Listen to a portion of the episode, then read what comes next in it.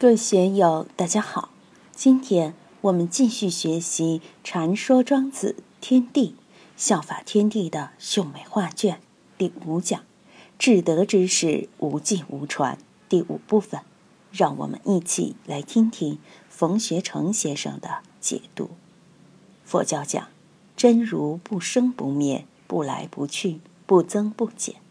我们对一个事情懂也好，不懂也好。对我们的真如佛性毫无影响。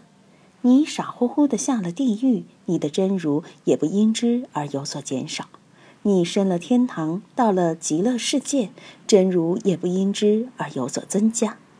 这些就是天下之非欲，无益损焉，是谓全德之人哉。只有悟了道的人，才明白什么是全德之人。就是不论得失是非，一切一切都无损益。自己的这个德，不因外部的是是非非而有所增减。我们倒爱用针对外边是非的加减乘除，来料理我们内心的加减乘除。这种外在的利益感受，实际上是我们精神的一个误区。六祖大师在《坛经》里说到他大彻大悟的感受。就是何其自信，本自清净；何其自信，本不生灭；何其自信，本自具足；何其自信，本无动摇；何其自信，能生万法。说了五个何其自信，都是无损益也。一切现成，万法具足，这就称之为全德之人。我们每个人都是全德之人。为什么守不住我们的全德呢？就是因为酒色财气、贪嗔痴慢在我们心里涌动，在我们心里来来去去，使我们的全德受损。实际上，全德本来无所谓损不损，只是你自己感觉不到它。我们自己本身就是全德具足，亿万家当看不到，反而被外边一些皮毛的是非往来弄得团团转。我之谓风波之民，什么叫风波之民？就是心里没底，道上没扎下根，在风波的颠簸中不得自主，思想立场摇摆不定的人。所以，一个得了本的人和一个没有得本的人就不一样，一个全德之人和一个风波之民就不一样。当然，子贡看到这些也不容易，他也有一番感觉，不过他还没有想清楚。总之很惭愧，称自己是风波之民，还没有把这两者的关系理顺。反于鲁以告孔子，孔子曰：“彼假修混沌事之术者也。识其一，不知其二；治其内而不治其外。夫明白入素，无为复朴，体性报神，以游世俗之间者，汝将故今也。”且混沌世之术，于与汝何足以识之哉？子贡回到鲁国，见到孔夫子，告诉了事情原委。孔夫子当然更高明，识破了种菜老汉的面目，说他是假修混沌世之术，不是真修的。也就是说，老汉还在修的过程中，没有真正彻底得到混沌术这一套东西，他是在因位过程中。不是在果位之上，那老汉是识其一不知其二，知其内而不治其外。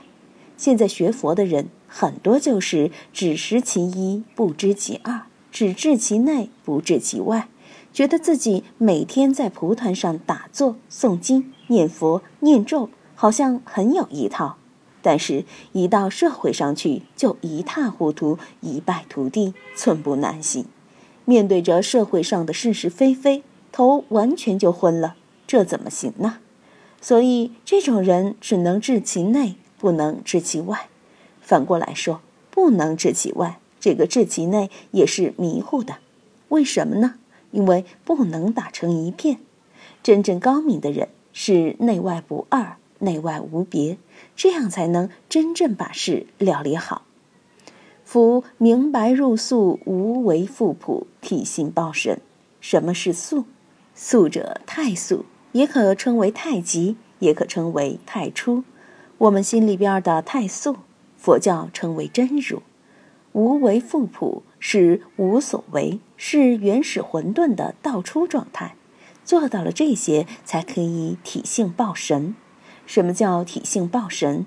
就是以性报神，凝固我们的这个精神。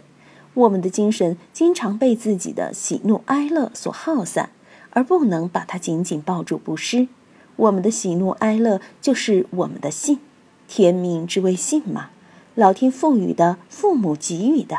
当然，社会的洗染也可以给我们一些熏染。体性是很广泛的，也可以说性体。从根本上说，我们应该体性报神，把它作为一种功夫，在我们的日常生活当中凝固起来。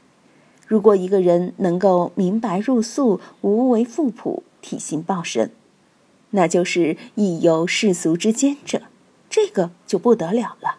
你看到会吓一跳啊！但如果他真正修到这个本事了，走在你面前，你识不到的。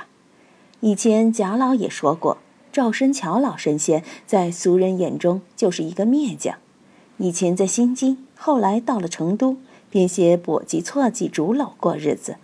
这个赵神仙把川西农民的布条在头上一围，穿个短布衫、草鞋，每天早上四五点钟就起来做事，可以一个月不吃饭。也可以一顿吃一斗米一只羊，热天是一件衣服，冷天还是一件衣服。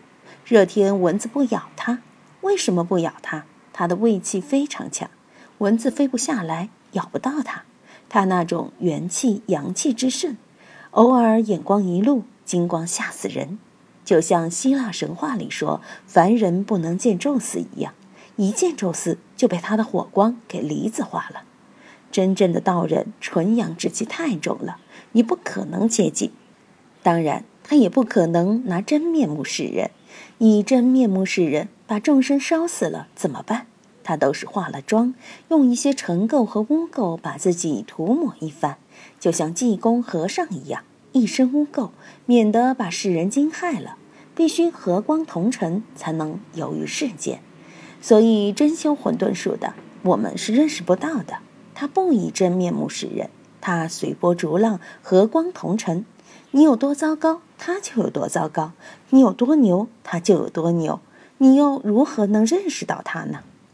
前面那个老汉发表的那通言论，只能说明他是假修混沌术。很多人在看这则故事的时候，认为庄子是反对社会进步、反对科学进步，把他当做了没落贵族的代言人。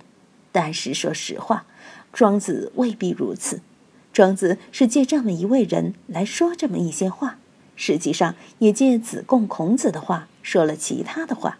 在庄子里边，我们看他的思想很丰富，他把各种修为层次都请出来表演过。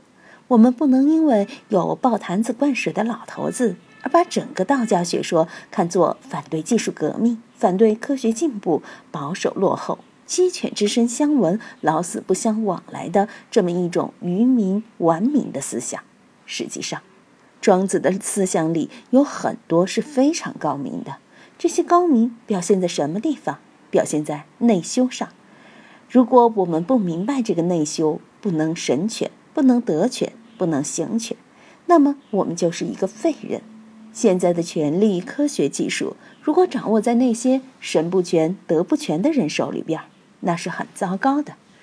中医的最高经典《黄帝内经》里边，实际上也是讲行权、神权、德权。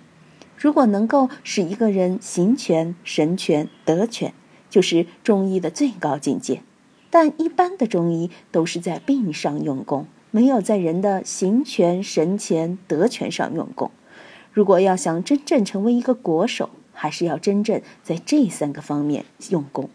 所以说，上医治胃病，下医治已病。治胃病是在别人还没有得病的时候，就把别人料理的行权、神权、德权，他哪有机会得病呢？这是最高明的医生。反过来说，一个有修为的人，也要使自己站在这样的地段上。如果自己不站在这样的地段上，破绽百出，八方受敌。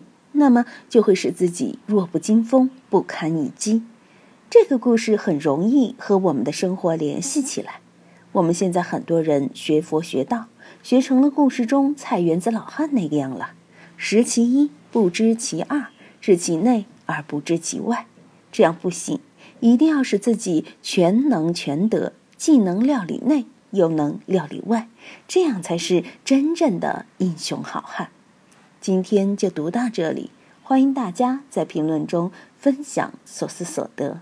我是万万，我在成都龙江书院为您读书。